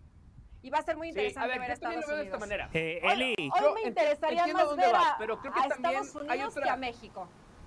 No, pero sabes que en- entiendo a dónde vas, pero creo que utilizaste una palabra clave que para mí va a determinar el éxito o el fracaso deportivo para los equipos de CONCACAF en la Copa América, que es competir, competir. Que no te golee la selección nacional de Chile. Puedes perder con la selección nacional de Chile, puedes perder con la selección nacional de Brasil, con Argentina, pero que no te humille, que compitas, que te sientas parte de, que veas que lo que has hecho, que lo que vaya a hacer Jimmy Lozano, yo creo que Jimmy Lozano va a ser el técnico de la selección de aquí en adelante. Honestamente tengo esa sensación. Entonces, vamos, vamos, vamos a operar, vamos a operar como que esa es la realidad. Vamos a operar como que Jimmy Lozano es el técnico de la selección. Yo creo que lo que pueda trabajar Jimmy de aquí a un año, el, la gran palabra va a ser competir. Nadie espera que México gane la Copa América Centenario. Ni Estados Unidos, ni Canadá. Pero que a lo mejor uno de ellos pueda llegar a semifinales y a semifinales te vas con Brasil, 1-1, minuto 88 y después la agarra Vinicius, te vacuna y se acabó. Pero ese es un buen ejercicio. Ese es un buen esfuerzo. Eso es una Copa América, eh, ya no se llama Centenario, una, una Copa América 2024 exitosa. Creo que ya nos escucha José. ¿Ya nos escuchaste, José? Creo que sí. sí, sí, sí, ya los escucho, sí. Adelante, Mau. Bueno, ¿estás, ¿estás de acuerdo con eso que dijimos? Nadie espera que gane un equipo de CONCACAF. sí, sí, Queremos sí. que compita un equipo de CONCACAF. Yo estoy de acuerdo, recién le, le daba los números. Seis selecciones de CONCACAF en la pasada Copa América Centenario. Solo dos clasificaron, los gigantes, México y Estados Unidos. Y después, México 7 a 0, Estados Unidos 4 a 0 con Argentina. Hay que competir, completamente de acuerdo. Y me parece que ese va a ser el verdadero parámetro para ver qué tanto ha evolucionado el área. Segundo, Mauricio, lo que usted comentaba se lo sintetizo de la siguiente manera. La CONCACAF ha secuestrado a México porque en un proceso de cuatro años, México tiene que jugar dos ediciones de la CONCACAF Liga de Naciones contra selecciones de CONCACAF. Tiene que jugar dos Copas Oro contra selecciones de CONCACAF y en condiciones normales también tiene que jugar una eliminatoria donde compite contra selecciones de la CONCACAF. Por eso México ya no tiene ventanas traes- para traes competir paraguas, con José? rivales europeos o sudamericanos. Trae- ¿Traes un buen paraguas? Sí, sí, pero hay mucho viento, Mau. Hay muchísimo ¿Quieres, viento. quieres- que quieres tomarte- Continúa quieres- usted, Mauricio. Sí, Sí, sí. Llévatelo, ve- vete, vete, vete a proteger y a prote- Deja tú, José, la cámara, las- eso es lo que realmente no, y los compañeros por, por seguridad creo que el Eh. clima en el sur de la Florida ya saben que es muy traicionero. Váyanse a proteger de la lluvia. Si esto para, los esperamos con mucho gusto de Sí, sí, regreso. sí. Acá seguimos, Eli, para antes de Voy a sacar el paraguas que ese siempre tema. trae Eli. no, yo iba, pensé que ibas a decir a alguien más. Si algo tiene Elizabeth Patiño es siempre se compromete con sus comentarios. Se puede equivocar, se puede equivocar, pero nunca Como saca el paraguas, aquí. siempre está comprometida con. Tomás, váyanse ya, me tejer, por preocupé, favor. ya me preocupé por José. José, por favor. Sí, sí, sí, Por sí, favor, sí. Ese, ese trono estuvo salvaje. Eh, bueno, a ver, vamos a ir rematando este tema de la, de la Copa América. Se ha confirmado, insistimos, las fechas exactamente dentro de un año. Arranca la Copa América en Estados Unidos 2024, 20 de junio del 2024, lo cual quiere decir que a lo mejor de celebrar mi cumpleaños número 42, si quiere que lleguemos hasta esa fecha, ¿verdad? Uno nunca sabe, pero ojalá que lleguemos. Pues yo me imagino que ya como parte de una gran cobertura de ESPN Deportes para el arranque de la Copa América 2024 y termina el 14 de julio. Todavía hay un montón de detalles que se tienen que afinar. Eh, pero en este momento, así como no sacas el paraguas, Elizabeth Patiño, el equipo que se perfila Sí, de CONCACAF sí. para tener una mejor participación en Copa América, ¿es cuál? En este momento, Estados Unidos. Pero confío en el Jimmy y en el nuevo proceso de la selección mexicana. O sea, tú sí crees que con un buen, o sea, tú sí crees que otro entrenador marca la diferencia, porque hemos dicho mucho, ¿eh? No, aunque pongan Pero a no Guardiola inmediata, o a Klopp, el Pero equipo no no, camina. Tiene que haber un proceso, es un año. También varios jugadores tendrán que recuperar un mejor momento. Y tú planteabas que Jimmy Lozano se quedara, ¿no? Pero probablemente y Sí, a lo mejor eligen otro entrenador. Hay variables. Totalmente. Bueno, eh, Ji- Jimmy Lozano va a tener la ventaja de que este próximo mes va a poder trabajar con la mayoría de los seleccionados A que tiene el fútbol mexicano. Eh, vamos a tomar una pausa aquí en Jorge Ramos y su banda, que se protejan nuestros compañeros ahí en Miami, porque se les vino la tormenta, no comparado con la tormenta que es la selección mexicana de fútbol. Una pausa, ya regresamos. Saludos de Pilar Pérez, esto es SportsCenter ahora. El portero de la selección de Bélgica, Thibaut Courtois, no estará presente en el partido ante Estonia de este martes por las eliminatorias rumbo a la Euro 2024. El entrenador del combinado belga, Domenico Tedesco, explicó que Courtois se retiró de la concentración tras sentirse ofendido y decepcionado por tener que alternar la capitanía con Romelu Lukaku ante la ausencia del primer capitán, Kevin De Bruyne. En un comunicado, el guardameta del Real Madrid dijo que los dichos de Tedesco no coinciden con la realidad y que su ausencia se debe a que sufre de problemas en la rodilla derecha, sobre lo que el técnico italiano confirmó que Courtois tenía luz verde por parte del cuerpo médico al respecto. Christian Horner, jefe de la escudería Red Bull, reconoció que podrían ganar todos los grandes premios de la temporada 2023 en la Fórmula 1, esto luego de que Max Verstappen consiguiera su victoria número 41, igualando al histórico Ayrton Senna en el pasado Gran Premio de Canadá, que significó también la victoria número 100 para la escudería austriaca. A pesar de su optimismo, Horner también destacó que hay muchas variables en juego. Por lo mismo, ningún equipo ha ganado todas las fechas en una temporada desde 1952. Al momento, Max ha ganado 6 de las 8 carreras en esta campaña, mientras que las otras dos restantes han sido para Checo Pérez. Veremos si logran mantener esa distancia frente a sus más cercanos perseguidores. Continuamos analizando los mejores prospectos del draft de la NBA y es el turno de Brandon Miller, el alero de la Universidad de Alabama que se proyecta para ser la selección número 2 para los Charlotte Hornets, un arma sumamente ofensiva y dinámica que lideró su conferencia en tiros desde la línea de 3 con 38% de efectividad. Y quien a pesar de que tuvo un cierre de temporada complicado en el torneo de la NCAA, siendo extrañamente ineficaz contra sus enemigos fuera de la conferencia, sus números lo mantuvieron como una de las tres opciones para este jueves. No se pierdan el draft de la NBA, ya lo saben, este jueves 22 de junio a las 8 del Este, 5 del Pacífico, por ESPN Deportes. Esto fue SportsCenter ahora.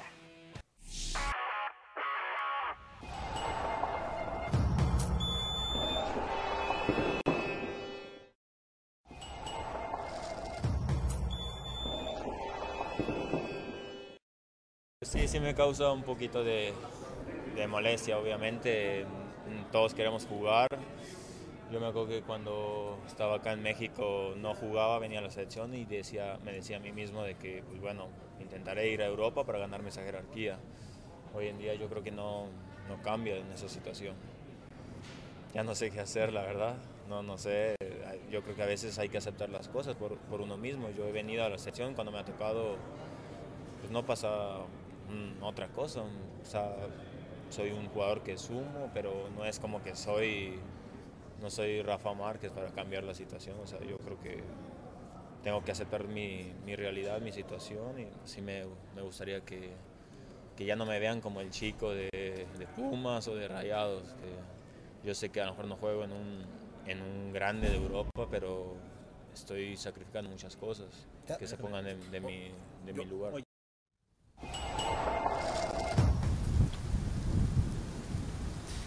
Tantas cosas para decir sobre lo que acabamos de escuchar de Johan Vázquez. La primera, entiendo que esté molesto, entiendo que esté triste. El futbolista quiere jugar. El futbolista de alta competencia justamente quiere eso, competir. En ese sentido estoy totalmente de acuerdo con él. Segundo, él está equivocado.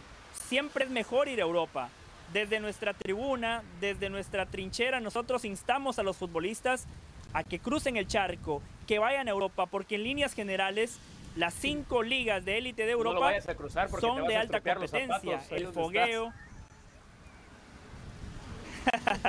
eh, bueno, Mauricio, estamos acá, las inclemencias del tiempo. Esto es Miami, hace un ratito, sol resplandeciente, cielo totalmente despejado y ahora se está cayendo el cielo. Pero bueno, seguimos. Lo de, lo de Johan Vázquez, eh, también él me parece que se equivoca. El hecho de que esté en Europa no quiere decir de manera automática que tiene que ser titular de la selección mexicana de fútbol. No, para nada. Hay muchos futbolistas que están en la Liga MX y tienen mejor nivel que algunos jugadores que están en Europa.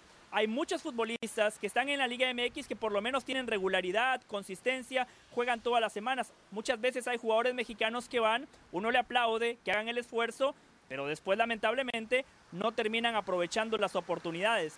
Tercero, cuando dice Johan Vázquez, no sé más qué hacer, ¿cómo que no?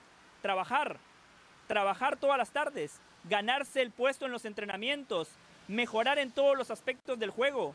Eh, cuarto, cuando él dice, yo no soy Rafa Márquez, Johan Vázquez lo sabemos, Rafa Márquez es único. Rafa Márquez es un futbolista que se cuece aparte, quizás el único que se puede sentar en la misma mesa de Hugo Sánchez cuando hablamos de los grandes futbolistas de, del fútbol mexicano. Quizás podemos sumar a Cuauhtémoc Blanco, pero de los que trascendieron en Europa, Hugo, Rafa y Chicharito Hernández. Hay que respetar la carrera que hizo Chicharito, ¿no? Con el Manchester United, con el Real Madrid. Y para finalizar, a la hora de declarar, hay que transmitir un poquito más.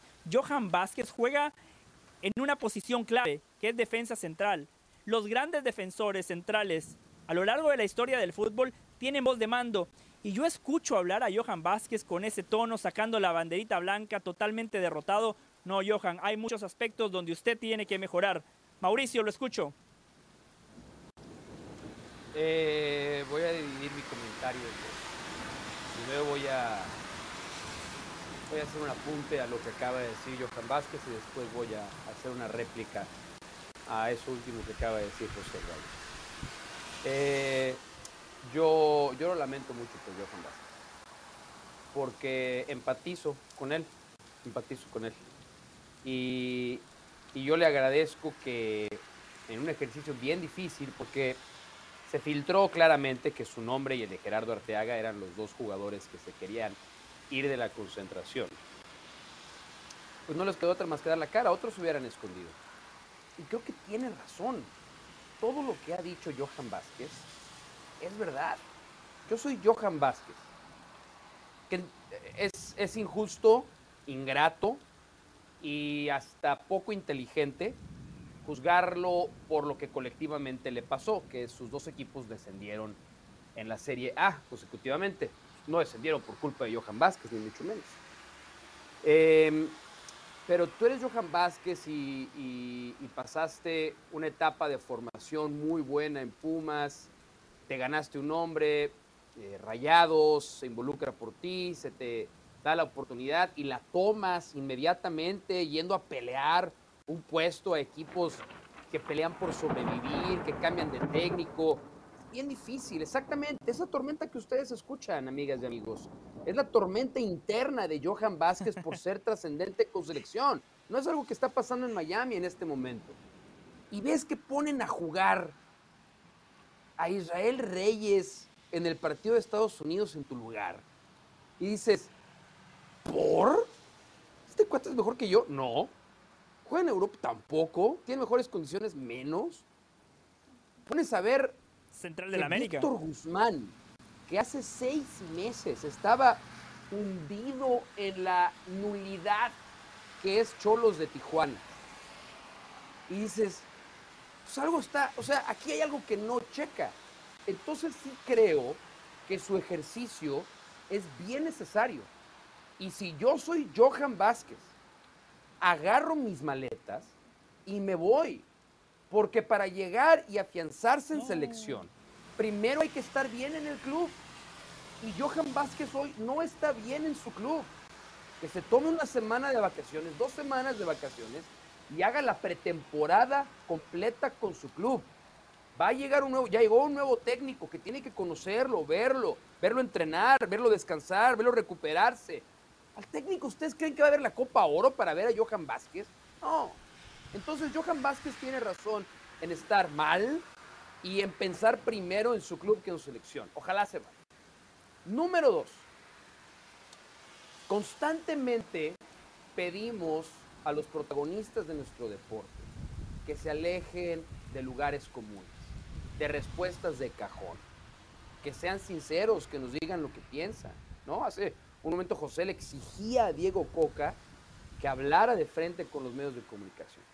Entonces, me parece también, digo, me da mucha tristeza escuchar a José del Valle, mucha tristeza, mucha, eh, pisotear a alguien que está caído, como es Johan Vázquez.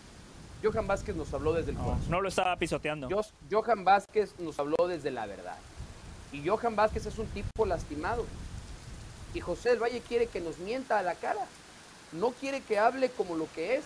No, quiere no. que hable lo que siente. En vez de estar reconociéndole a Johan Vázquez que se desnudó sentimentalmente delante de nosotros y se expuso vulnerable. ¿Cuándo hemos visto a un profesional ser y colocarse en una posición tan vulnerable como Johan Vázquez? Yo de verdad es que me pongo de pie y le, y le aplaudo a Johan Vázquez el esfuerzo y la sinceridad de abrir Qué tribunero. delante de un medio Qué tribunero. delante de un medio Estoy- tan- estoy a punto tan de llorar. y caótico como es el del fútbol mexicano. Gracias Johan Vázquez por tu honestidad y tu, y tu sinceridad ejemplar. Te deseo lo mejor. Vete a Europa. Ve, triunfa en Europa. La selección siempre va a estar ahí para ti. Eres mejor que casi todos los centrales que están en ese momento. Y Jimmy te quiere, te quiere bien. Vete a Europa, va a estar bien. Qué tribunero. Eli, ¿usted qué opina? ¿Cómo lo ve? Me conmovió Mauricio, estuve a punto de derramar una lágrima. No así cuando vi a Johan Vázquez. Y la realidad es que la situación de Vázquez es jodida. Porque tú ves que tus compañeros están mal, ves un accionar colectivo de bajo nivel. Desde el proceso de Gerardo Martino no lo tomaban en cuenta. Llega con Diego Coca, tampoco lo toman en cuenta. Por supuesto que el jugador cae en frustración. Porque si viera que los que están en su puesto lo hacen mejor que él, mira, te callas y trabajas el doble, el triple o lo que necesites para ganarte un puesto con tu selección. Pero Johan Vázquez ve que los defensas no están en buen momento, que él podría probablemente ser una solución igual o mejor de los que están jugando y pues te genera frustración.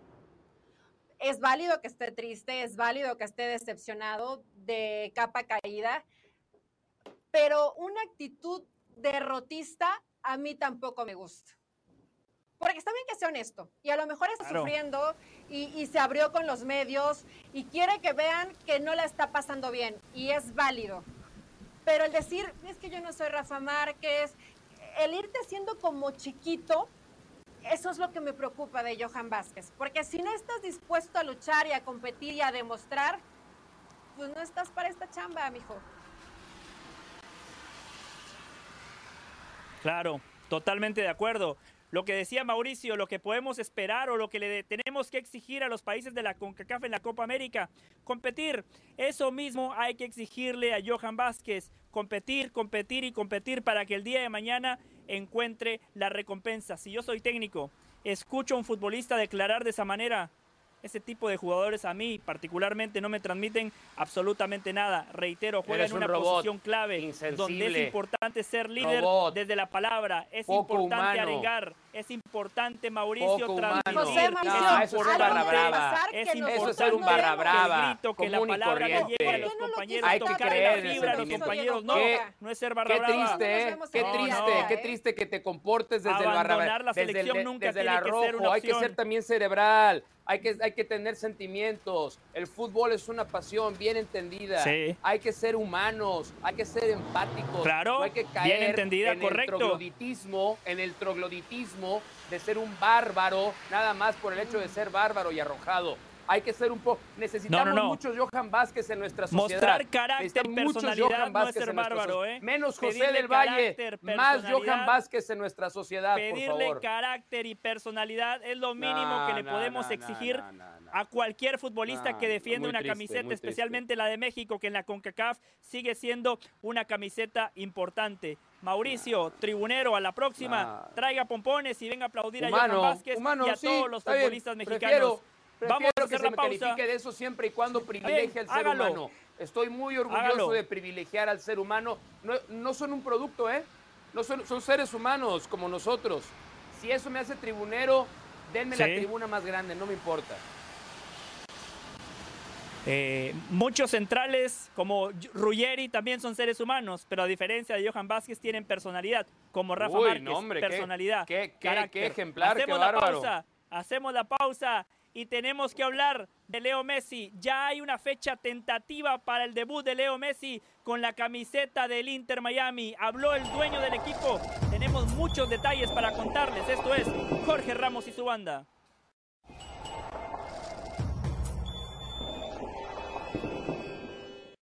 Varias horas aquí en la puerta, lo vimos ingresar y, y salir ingresar varias veces a, a Maxi Rodríguez, al hombre que va a ser eh, obviamente el, el nombre de la semana. Pero bueno, un Tata Martino que hasta incluso tuvo una especie de, de cruce de señas con nosotros porque nos preguntaba qué hacíamos eh, y nos decía bueno, eh, si, si estábamos aquí por, por, el, por el enano, hizo el gesto de adentro del auto eh, y hablando claramente de Messi, confirmándonos que Messi estaba aquí y que bueno, obviamente seguro hubo un cruce, seguramente hubo una charla porque bueno, se dieron varios ingresos justamente del ex, entrenador de México. Bueno, este era el momento en que salía Maxi, Maxi Rodríguez, Sí. seguramente ajustando detalles. Para la, para la despedida, bueno, cuestiones de seguridad, se ha hablado mucho de... Y sí, eh, esa es la imagen sí. del Tata Martino. Esta es la del Tata. Eh, la verdad que es una de las previsiones que, que todos hacemos de cómo va a ser la, la presencia de, Sí. de Leo y lo que cambia.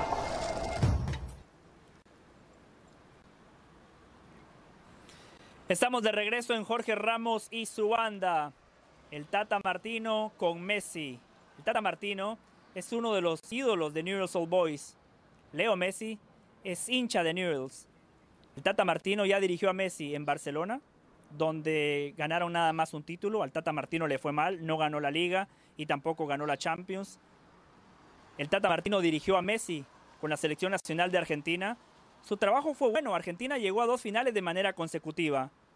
Copa América 2015 y Copa América 2016, pero ambas las perdió por la vía de los penales ante Chile, un país con el cual Argentina tiene una rivalidad muy importante, una rivalidad que va más allá de lo futbolístico, ¿no? Por los antecedentes de la guerra de las Malvinas.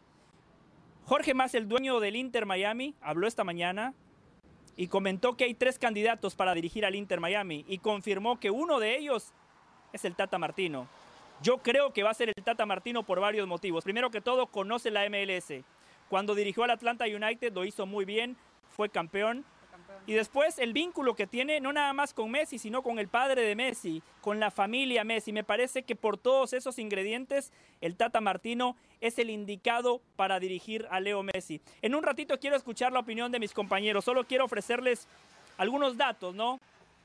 De Messi y el Inter Miami. Partido del debut. Fecha tentativa para que Messi juegue con la camiseta del Inter Miami por primera vez. 21 de julio, en el marco de la Leagues Cup contra Cruz Azul. Jorge Más confirmó algunos detalles que usted ya los había escuchado aquí en Jorge Ramos y su banda. 50 millones de salario para Messi en su primer año, 60 millones en su segundo año. Porcentaje de la franquicia una vez que Leo Messi se retire del fútbol.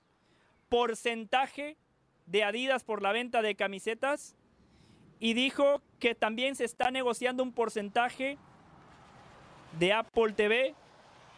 Esto es por todos los partidos donde Messi juegue con el Inter Miami.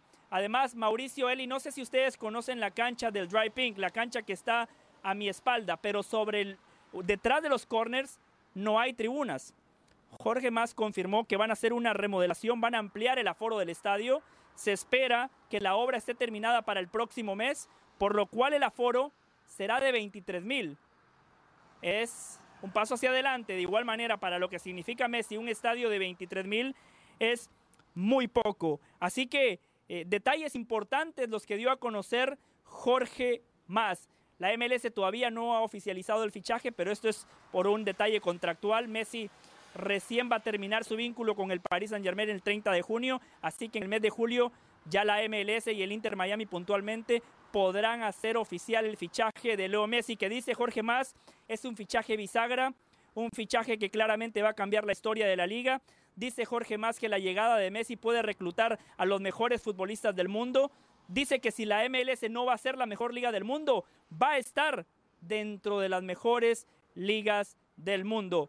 Primero que todo, Mauricio, 21 de julio, Leagues Cup contra Cruz Azul, aquí en Miami, en el estadio que está a mi espalda. ¿Le gusta como una fecha tentativa para el debut de Leo Messi? Eh, si no me equivoco, la Copa Oro todavía no habrá jugado su final. ¿Verdad? No, no, la final de Copa Oro es el 16. 16 o 16. Ya se ha jugado la final. Menos mal, porque yo había hecho compromisos y luego vi, vi mi, mi, calendario y dije en la torre. Eh, me parece una buena idea. Me parece una buena idea, me parece una buena idea, eh, lo cual pues también admite que pues, es mucho mejor ponerlo contra un equipo mexicano en un juego casi casi que de exhibición que contra cualquier otro equipo de la MLS, porque eso va a ser, digo, independientemente de que ya era un partido que iba a atraer a los ojos de los aficionados al fútbol de este lado del mundo, jugara o no jugara contra un equipo mexicano, pero sí hay un detalle muy importante. Si fuera un juego de Major League Soccer, este juego solamente se podría ver bajo el sistema de pago actual con Apple TV, Apple TV Plus. Leagues Cup en México no se ve a través de Apple, o sea, sí se ve, pero se ve también a través de una televisora, sin necesidad de pago extra. Creo que hace diferencia. Igual aquí en Estados Unidos. Hace, aquí en Estados Unidos también, ¿verdad? En México sí se veía, no estaba seguro si en Estados Unidos, pero correcto. eso creo que hace mucha diferencia y no es casualidad. No es acto de la casualidad que el primer partido de Messi no se tenga que ver exclusivamente bajo el sistema de pago actual, del que como correctamente informa José, una tajada va para Messi. Me parece un movimiento brillante, muy inteligente, porque entonces mucha gente va a decir, ah, momento, a Messi lo vamos a ver ahora, eh, estamos acostumbrados a ver a Messi en la mañana o en el mediodía, ¿no? Durante 15, 20 años hemos Ajá. tenido que invertir mañana o mediodías para ver a Messi. Ah, ahora lo vamos a ver en la tarde o en la Claro. noche. ¿Y en dónde lo voy a ver?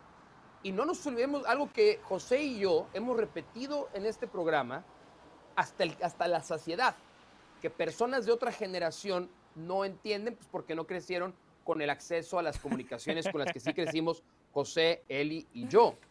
Hay mucha gente que tú en el fútbol le preguntas, ¿a quién le vas? Y no te dice Barcelona, Real Madrid, Manchester City o Atlético de San Luis. Sí. Te dicen, yo le voy a Messi. Y van a seguir a Messi a donde vayan. Y esa gente es la que, vía este partido contra Cruz Azul, se dará cuenta de a partir de ahora qué va a tener que pagar para poder seguir a Messi. Entonces, me parece un movimiento brillante, creo que va a funcionar. Todo lo más que dijo Jorge Más, todo lo más que dijo Jorge Más, son excelentes intenciones que yo creo que la sola presencia de Messi no la resuelven. La sola presencia de Messi no resuelven todo lo que acaba de plantear el dueño de Inter Miami.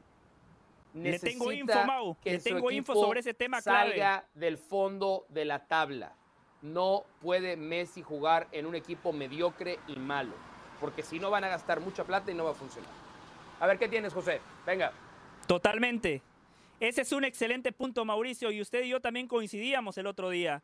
A la MLS no le conviene que Messi venga a un equipo perdedor. La MLS y el Inter Miami le van a armar un trabuco. Jorge Más dijo, además de Messi, cuatro fichajes más. Ayer, muchos colegas respetados han reportado que Sergio Busquets va a ser futbolista del Inter Miami. También se especula con Jordi Alba. Por cierto, no sé si el Inter Miami necesite un lateral. ¿eh? Me parece que hay otras posiciones donde deberían de reforzarse. Es Pero si hablamos de Jordi. Alba, Ese es Sergio para tener Busquets, contento a Messi, nada más. Leo Messi, seguramente, seguramente, pero desde lo deportivo me parece que hay otras posiciones donde el equipo debería de buscar más refuerzos. Pero bueno, Jordi Alba, Busquets, Messi, en ese escenario hipotético, todavía hay lugar para dos refuerzos más. Ahí, Eli, el panorama cambia.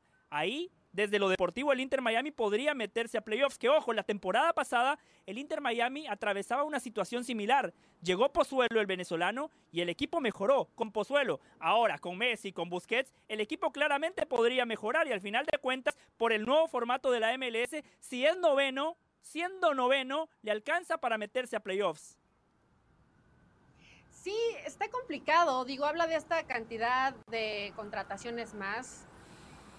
Tengo eh, más o menos ahí la situación de que hay un tope, ¿no? O sea, solamente tienes tres jugadores franquicia, entonces, ¿qué tanto puedes sumarle a un equipo que evidentemente, eh, pues no solamente le, falta alguien en el centro de campo o un lateral, eh, tienes que reforzar con mejores volantes, obviamente tendrás a Messi, tienes a Martínez de delantero, en fin, es una apuesta muy complicada. Yo sé que Messi no quiere, ni la gente quiere ver a Messi en un equipo mediocre, pero mí me parece que Inter necesita una inversión no solamente de nombres, sino de calidad, porque tú me mencionaste a, a dos muy buenos futbolistas y que además son amigos de Messi, pero aún con ellos yo te diría que al Inter Miami le costaría mucho trabajo competir. Entonces, el escenario va a ser complejo desde lo exitoso que pueda ser Inter Miami y los resultados que pueda llegar a conseguir.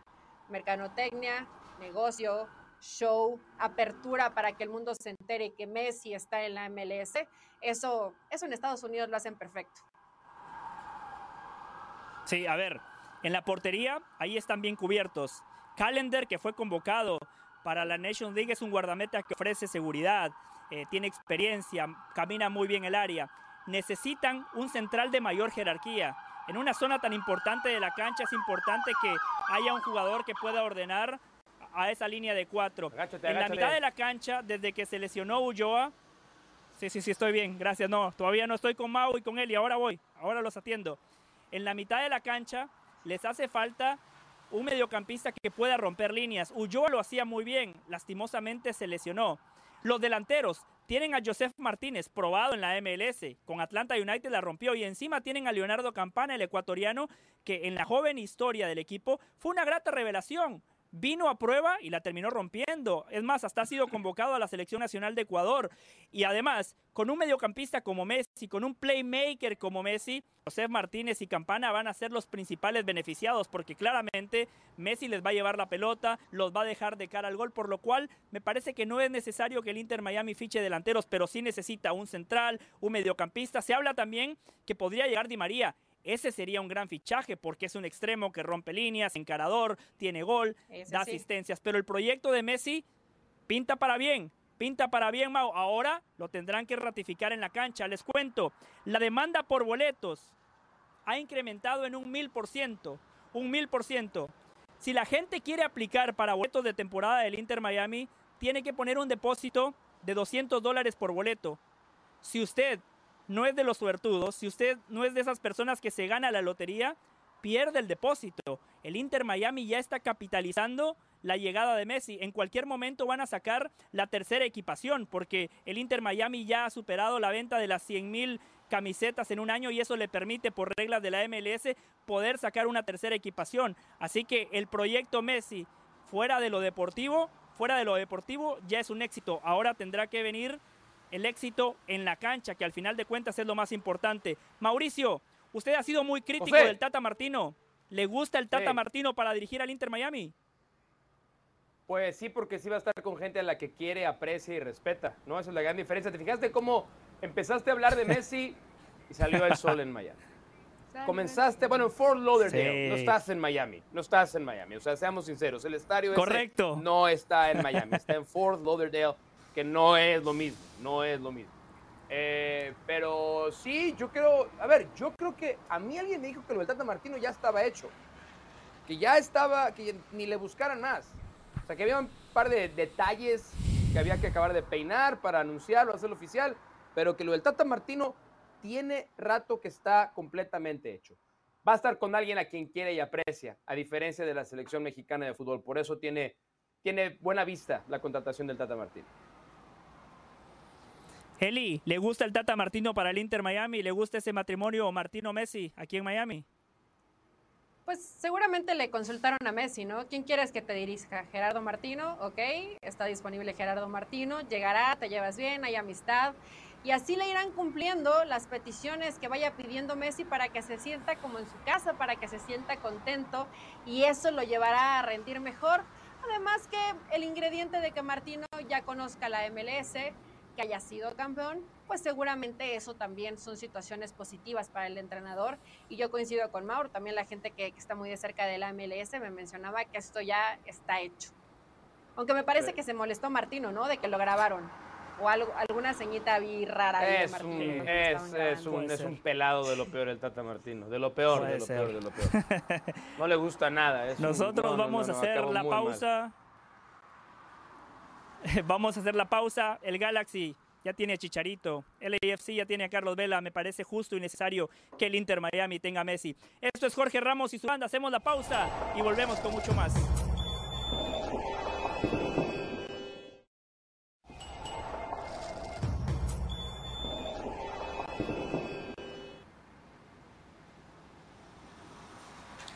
Uno más que regresa a casa. Ya lo había hecho Fran García y ahora es José Lu regresa a la casa que lo formó como futbolista, ahora con la revancha de poder jugar con el primer equipo, de ser protagonista. A ver, Mau, Eli, voy a decir algo muy breve.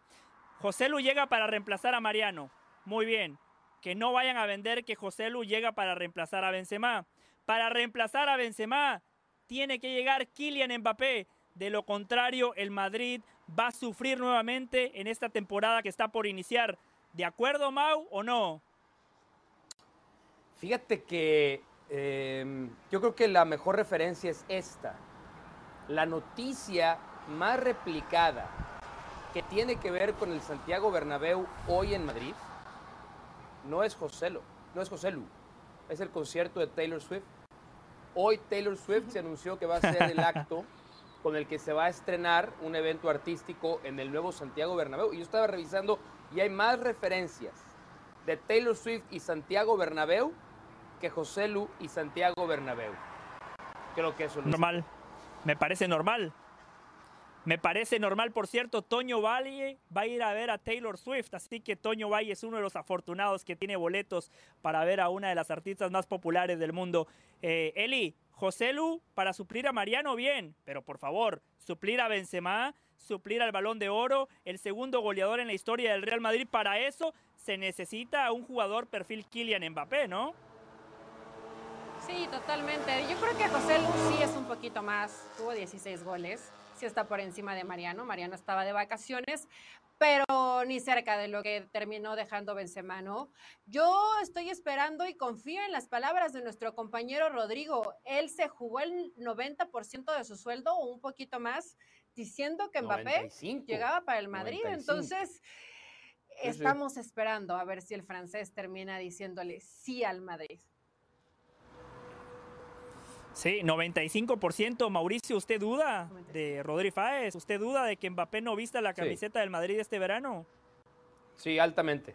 Altamente. Yo creo que. Sin duda. Ya dijo Florentino Pérez que no habrá más fichajes. Habrá que creerle, ¿verdad? Habrá que creer en la palabra de Florentino Pérez. Pero hoy, hoy lo veo bien difícil. Hoy lo veo bien difícil que Mbappé venga en esta ventana al Paris Saint-Germain. Lo único sería un dinero que el Real Madrid no tiene. El Real Madrid no tiene 250 millones de euros en esta ventana para pagar lo que quiere el Paris Saint-Germain. En este momento, Mauricio Eli, el partido entre Guadalupe y Guyana está suspendido por tormenta eléctrica. Eso es algo que le puede pasar a Messi. Me ¿eh? digas El protocolo de seguridad es, muy claro. Sí, y yo le había metido una lana ahí con, Vegas ¿eh? ese juego, a las bajas. Eh, esto, Esto puede pasar la próxima semana, ¿eh? porque también aquí hay partidos de Copa Oro, Panamá contra Costa Rica, dos selecciones no centroamericanas, en Guatemala contra eh, Cuba. Pero la noticia, En California no pasa sí, sí. eso. Mauricio, el, el 21 de julio, ¿eh? aquí en esta casa, en este estadio, debuta Leo Messi, uno de los mejores en la historia del deporte, contra, Cruz Tuca, Azul. si no Muchísimas lo truena. gracias. Quédese en cronómetro y más adelante, ahora o nunca.